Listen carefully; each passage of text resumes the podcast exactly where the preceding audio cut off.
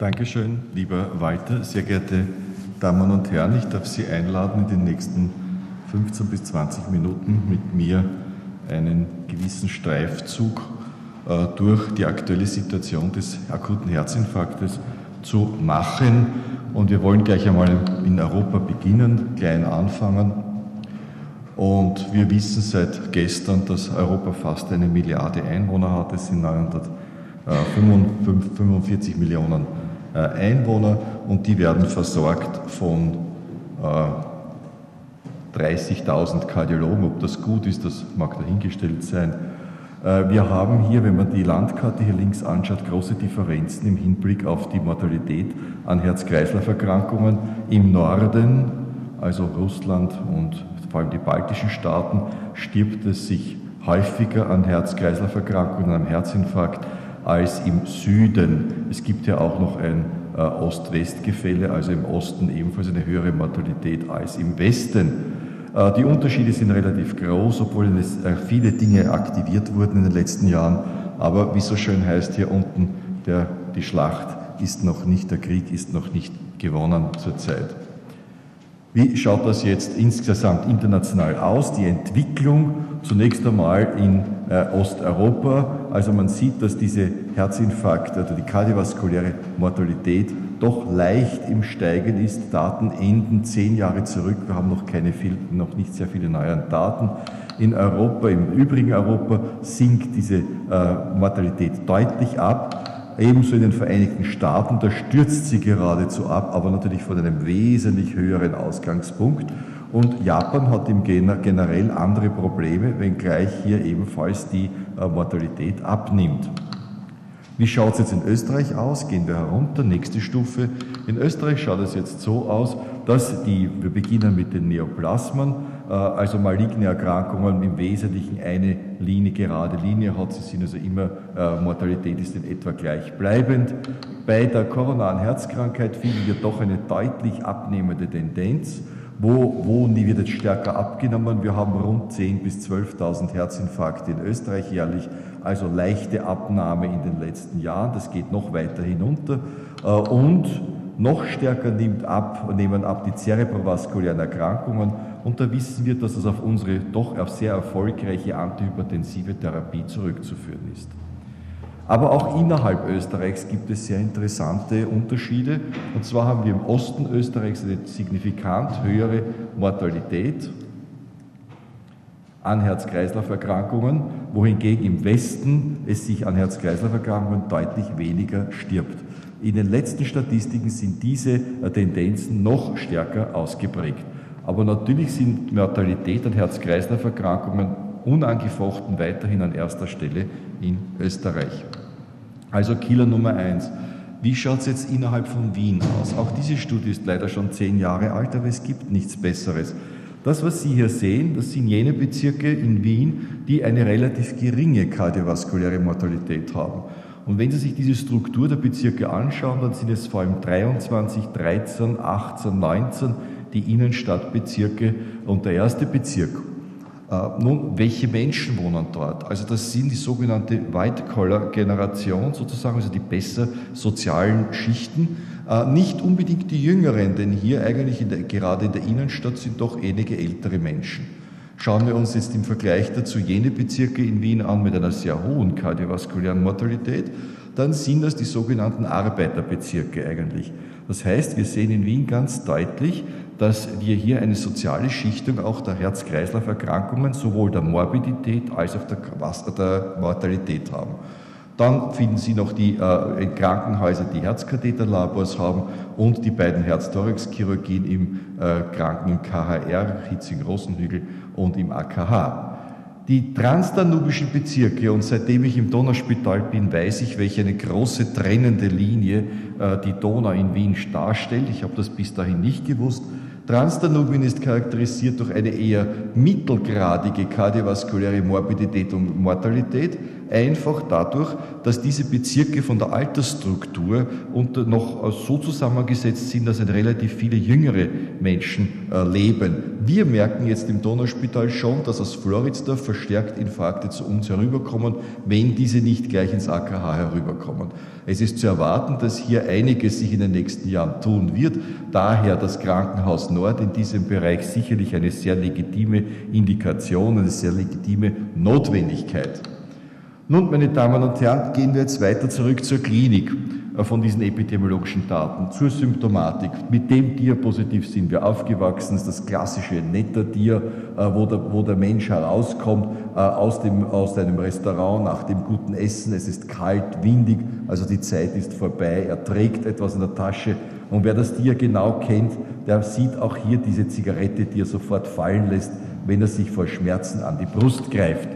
Nun, wir unterscheiden, wenn wir so eine Symptomatik haben, dann machen wir als erstes ein EKG. Das EKG kann zunächst einmal völlig unauffällig sein und dann muss man schon hinter das Herz ein Fragezeichen setzen. Es kann natürlich die Ursache ein Aneurysma sein, zum Beispiel ein Aneurysma dissecans. Es können verschiedene andere Ursachen sein, wie die Lunge, aber auch Knochen, Knorpel, Gelenke, Interkostalnerven und so weiter, bis hin zur Panikattacke. Aber hier haben wir einen Grundsatz, einen medizinischen, und der lautet First worst first. Das heißt, ich muss einmal zu primär an das Herz denken, an das Aneurysma dissecans, denn hier an dieser Erkrankung sterbe ich. Das zweite Möglichkeit sind natürlich jetzt, äh, wenn, wenn ich diese Symptomatik habe und diese Verdachtsdiagnose bei unauffälligem EKG habe, geht es zur weitergehenden Diagnostik, da werden Sie heute einiges noch sehen. Sehen Sie SD-Streckensenkungen, dann spricht man, äh, dass äh, wir gehen zunächst einmal zu den SD-Streckenhebungen und dann kommen wir zu den Senkungen. Das ist nämlich das landläufige Gebiet, äh, das ist das sogenannte STEMI, der SD-Strecken Elevation Myocardial Infarction, der SD-Streckenhebungsinfarkt. Also das, womit wir aufgewachsen sind, wo wir geschaut haben. Und dann haben wir die SD-Streckensenkungen. Diese bezeichnen wir derzeit als akutes Koronarsyndrom, wenn verbunden mit diesen Symptomen. Als nächstes wird Troponin bestimmt und beziehungsweise die CK bestimmt. Ist das nun positiv, dann haben wir hier bei SD-Streckensenkungen den sogenannten Non-STEMI, das ist also auch ein Nicht-SD-Hebungsinfarkt, ist ein akuter Herzinfarkt. In der zukünftigen Nomenklatur wird wahrscheinlich, werden diese beiden wieder zusammengelegt. Es wird derzeit gearbeitet, es ist aber noch nicht publiziert und es ist zu erwarten, dass im September äh, heuer in München bei der Europäischen Kardiologischen Tagung diese neuen Richtlinien herauskommen werden. Ist das Troponin und die CK oder sind Troponin und CK negativ, dann sprechen wir weiterhin von einem akuten Koronarsyndrom und es geht wieder in die weitergehende Diagnostik, äh, Ergometrie und was halt alles hier am Momentarium zur Verfügung steht. Ist das Troponin positiv und die CK-MB negativ, hier ist die MB immer sehr wichtig, nicht die Gesamt-CK, die ja von anderen Faktoren sehr stark beeinflusst sein kann, dann geht dieser Patient elektiv als akutes Koronarsyndrom äh, Troponin positiv zum Herzkatheter, zur Herzkatheteruntersuchung. Nun, meine Damen und Herren, aufmerksam machen möchte ich Sie auf ältere Menschen, auf Frauen, immerhin 50 Prozent der Bevölkerung oder mehr als 50 Prozent sind ja Frauen, und auf Diabetiker. Für die gilt bitte diese Symptomatik nicht. Das Leitsymptom ist komplett anders, ist häufig eine Atemnot, äh, die im Vordergrund steht. Manchmal wird das auch komplett anders beschrieben oder Sie haben gar keine Beschwerden. Ansonsten gibt es hier dasselbe Vorgehen, wie wir bereits äh, gesehen haben bei dem Vordiapositiv. Nun zunächst einmal Symptom Angina pectoris, Verdacht auf akutes Koronarsyndrom. SD-Hebungsinfarkt, Diagnose lautet STEMI. Was machen wir? Die Therapie der Wahl ist die Reperfusion. Ich werde dann im Weiteren auf darauf eingehen. SD-Streckensenkungen ähm, mit, mit SD-Streckensenkungen. Hier ist wieder Troponin positiv, dann habe ich ein hohes Risiko, äh, habe ich ein Troponin negativ, dann ein niedriges Risiko für den Patienten und da verhalte ich mich in der Therapie etwas unterschiedlich. Wir sprechen hier von einem Non-STEMI bzw. von einer instabilen Angina pectoris und hier geht dann invasive Therapie äh, bei diesen Patienten, die Troponin positiv sind und ein hohes Risiko haben, bei denen, die nicht äh, die äh, Troponin negativ sind mit niedrigem Risiko, gehe ich zunächst einmal die nicht invasive Schiene zu. Nun, meine Damen und Herren, ein bisschen für die Prognose der STEMI versus dem Non-STEMI. Wir sehen, die Spitals, mit der Spitalsmortalität ist die äh, beim STEMI deutlich höher als, äh, als die Spitalsmortalität äh, beim Non-STEMI und in der Langzeit, in Einjahresmortalität dreht sich das um. Non-STEMI eine sehr hohe Mortalität äh, eine höhere Mortalität als der STEMI. Äh, trotzdem, auch auf, aufgrund von diesen äh, Ergebnissen wird in der nächsten Zeit wiederum STEMI und Non-STEMI, wie gesagt, zusammengelegt werden, beziehungsweise auch äh, von den therapeutischen Konsequenzen äh, ident behandelt werden. Die Ursachen für den STEMI sind ganz einfach der komplette Verschluss, der komplette Verschluss äh, des Gefäßes und der Non-STEMI, hier sehen Sie jetzt sehr schön einen ulzerierten und rupturierten Plaque, wobei hier innen, äh, wobei hier außen sich ein Thrombus, in dem Fall ein gemischter Thrombus, sich angelagert hat, der das Gefäß aber nur teilweise einengt, teilweise verschließt. Nun zunächst einmal zum STEMI ganz kurz. Wie gehen wir beim STEMI vor? Symptombeginn innerhalb von zwölf Stunden, kommt die Diagnostik, er ruft den Arzt oder die Rettung. Dann sollte das erste Ziel sein, ein Krankenhaus aufzusuchen, wo die Möglichkeit besteht, primär sofort zu intervenieren. Also äh, momentan Methode der Wahl, die primäre Coronarintervention.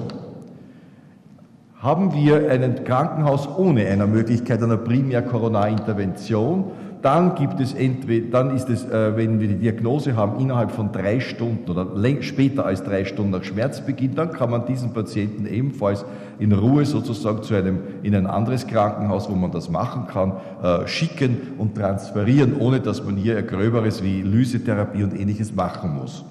Was anderes ist es jetzt, wenn ich die Diagnose stelle innerhalb von drei Stunden nach Schmerzbeginn. Dann wäre das Ideale, diesen Patienten unverzüglich raschest wiederum zur primären Koronarintervention an Herzkatheterlabor zu schicken. Geht das nicht, dann hat die Thrombolyse nach wie vor einen Stellenwert. Also der Stellenwert der Thrombolyse reduziert sich doch dramatisch. Dann wird lysiert, wird nun dieser Patient erfolgreich lysiert, das heißt, dieser schmerzfrei, die SD-Streckenhebungen gehen zurück, äh, dann äh, wird nach der Thrombolyse eine PCI angeschlossen, eine Coronarintervention, aber da habe ich dann etwas Zeit. Nun, oft ist die Lyse aber nicht erfolgreich und die zweite Möglichkeit ist, dass ich Ischämie geleitet dann, äh, also das heißt zuerst eine Ergometrie mache und ist die positiv, dann zur Koronarangiographie schicke. Nun, häufig ist aber die Lyse nicht positiv. Und zwar versagt diese Lyse, dann wird der Patient rasch weitergeschickt an ein Interventionszentrum zur sogenannten Rescue PCI, zur Rescue percutaner Coronarintervention. Eines muss hier klar sein, dass dieser obere Bereich im niedergelassenen Bereich beziehungsweise im ambulanten Bereich auch durch Rettungsmodalitäten durchgeführt werden, während dieser Bereich dem Krankenhaus vorbehalten ist.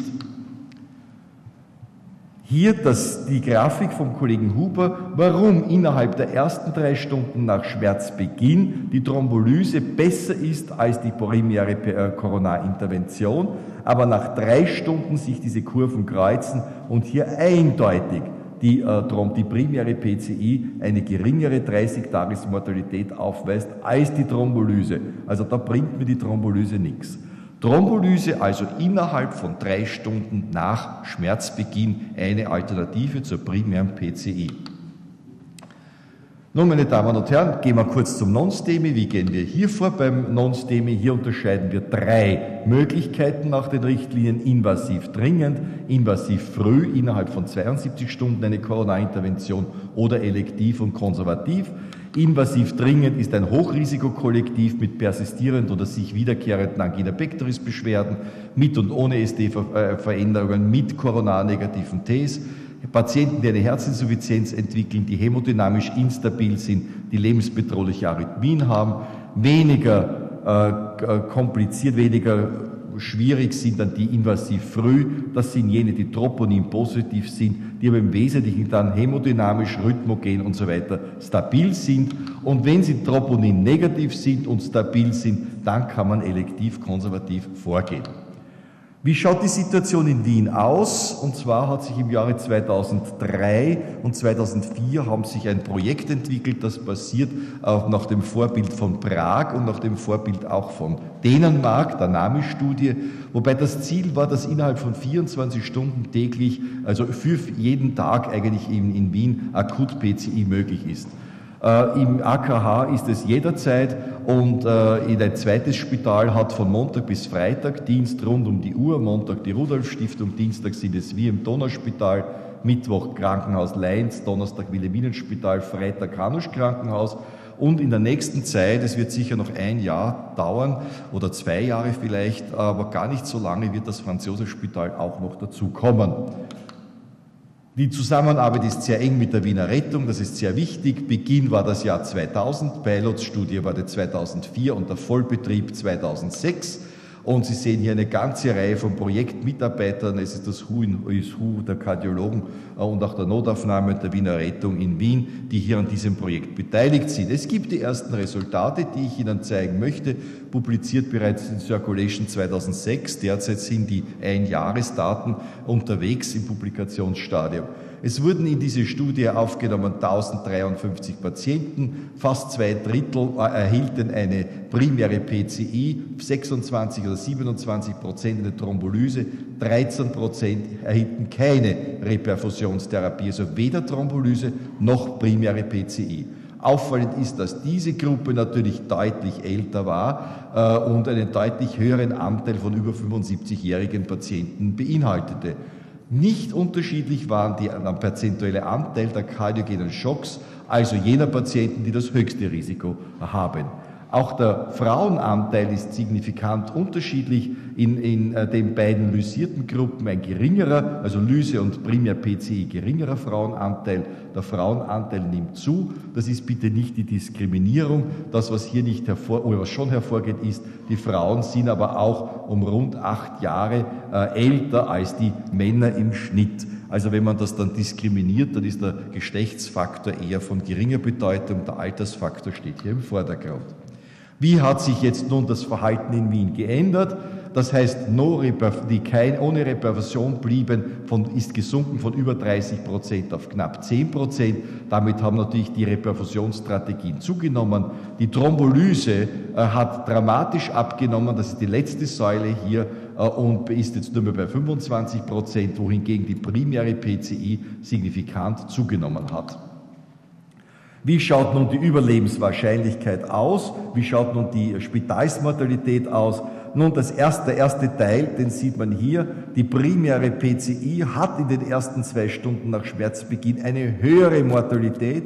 Das heißt, die Thrombolyse ist besser. Wir haben die Grenze mit drei Stunden hier angenommen. In dem Fall im Bild ist es zwei Stunden. Wir sagen drei Stunden von den anderen Resultaten her. Nun, das zweite ist, alles was über zwei oder drei Stunden ist, da ist die primäre Intervention besser und je später, desto günstiger und desto weniger wirkt dann die Thrombolyse. Thrombolyse hat hier eine Mortalität bei sechs bis zwölf Stunden von 30 Prozent. Das heißt, wir schließen, Zeit ist Herzmuskel, wir müssen hier wirklich raschest intervenieren.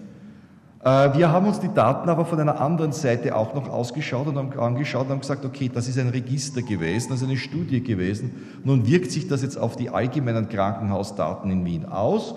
Und hier die Daten aus dem Jahre 2002, 4 und 6, also die Ära, bevor überhaupt mit, der, mit dieser äh, Strategie der akuten Intervention begonnen wurde. Hier die Pilotphase und hier dann die Endphase. Das Erste, was auffällt, ist, dass die Diagnosen mit akutem Herzinfarkt zunehmen. Das muss nicht unbedingt bedeuten, dass die Anzahl der Herzinfarkte wirklich zunimmt, sondern das kann auch bedeuten, dass eine gesteigerte Awareness vorhanden ist, dass es etwas großzügiger diagnostiziert wird. Kann auch aber auch sein, dass eine gewisse Verunsicherung ist, ja, was ist denn jetzt eigentlich definitionsgemäß ein Herzinfarkt? Das Zweite ist, dass wir äh, einen, einen relativen schönen Zunahme des Frauenanteils von 38 auf 41 Prozent hatten, der leider wieder zum Schluss etwas abgesunken ist. Nun, wie schauen jetzt die Resultate aus? Resultat 1, Spitalsliegedauer hat abgenommen um zwei Tage, was ja nicht so schlecht ist. Resultat 2, die Mortalität, und zwar die Spitalsmortalität, hat hier sehr, sehr stark abgenommen. Bei den Männern um 32 relativ Prozent, bei den Frauen um 35 und im Schnitt um rund 29 Prozent. Äh, wir können das auf dieses, äh, auf dieses Projekt zurückführen. Wir wissen nur leider Gottes nicht ganz genau, wie weit wir jetzt ein niedriger Risikokollektiv verstärkt behandelt haben. Also das lässt sich aus diesen Daten leider Gottes nicht ganz herauslesen. Aber wir interpretieren das als einen Erfolg, dass in Wien die Infarktmortalität dramatisch abgenommen hat. Lassen Sie mich jetzt zusammenfassen. Die erste, kardiovaskuläre Morbidität und Mortalität ist abhängig vom Alter, vom Geschlecht. Aber bitte vergessen wir nicht den sozialen Hintergrund, Arbeiterbezirke. Das zweite, die Symptomatik, gibt es die typische Symptomatik. Wenn ich diese Angina pectoris Schmerzen habe und vor allem ein normales EKG, bitte denken Sie immer an die Differentialdiagnosen, vor allem an das Aneurysma dissecans und auch an andere Erkrankungen oder auch an die Panikattacken, die ja eigentlich zunehmen. Aber bitte worst first, ich muss zuerst an jene Ursachen denken, wo der Patient sehr rasch zu Tode kommen kann. Zweite ist, bei älteren Menschen, bei Frauen und bei Diabetes sind diese typischen Angina pectoris Symptome seltener. Sie werden vor allem als Leitsymptom durch die Atemnot, durch die Dyspnoe abgelöst. Das dritte ist im EKG, STEMI hat eine hohe Spitalsmortalität, der Non-STEMI eine hohe Einjahresmortalität. Beim STEMI gehen wir vor, innerhalb von zwölf Stunden nach Schmerzbeginn ist die primäre PCI besser als die Thrombolyse.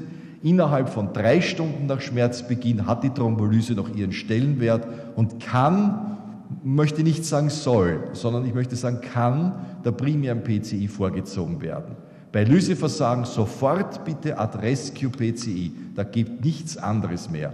Beim Non-STEMI wie auch beim Troponin-positiven ACS gibt es eben diese Dreiteilung, Herzkatheter sofort beim Hochrisikokollektiv, innerhalb von 72 Stunden oder elektiv und konservativ beim stabilen Patienten. Welche Schlussfolgerung kann ich ziehen? Ein richtlinienkonformes Vorgehen verbessert die Prognose eines ST-Hebungsinfarktes. In Wien haben wir im Gegensatz vielleicht zum Profilartikel, der ja alles geschrieben hat, nur only bad news are good news. In Wien haben wir eine 24-Stunden Akutversorgung des Herzinfarktes, wobei ein Katheterlab im AKH die gesamte Zeit offen hat und unter der Woche ein weiteres Katheterlabor zur Verfügung steht. Jetzt im Rahmen der EM, wo also wir erwarten, dass eine verstärkte Anzahl von Infarkten anfallen wird, gibt es auch noch ein zweites Katheterlabor am Wochenende. Das ist das dreimal die Rudolf Stiftung, einmal Leins. Und es gibt die Idee und Überlegungen, dass ab dem September auch ein peripheres Krankenhaus jeweils am Wochenende Dienst hat. Die Spitalsletalität hat durch dieses System im Vergleich mit 2002 im Jahre 2006 um gesamt 29 Prozent und bei Männern und Frauen doch beträchtlich abgenommen. Ich danke für Ihre Aufmerksamkeit.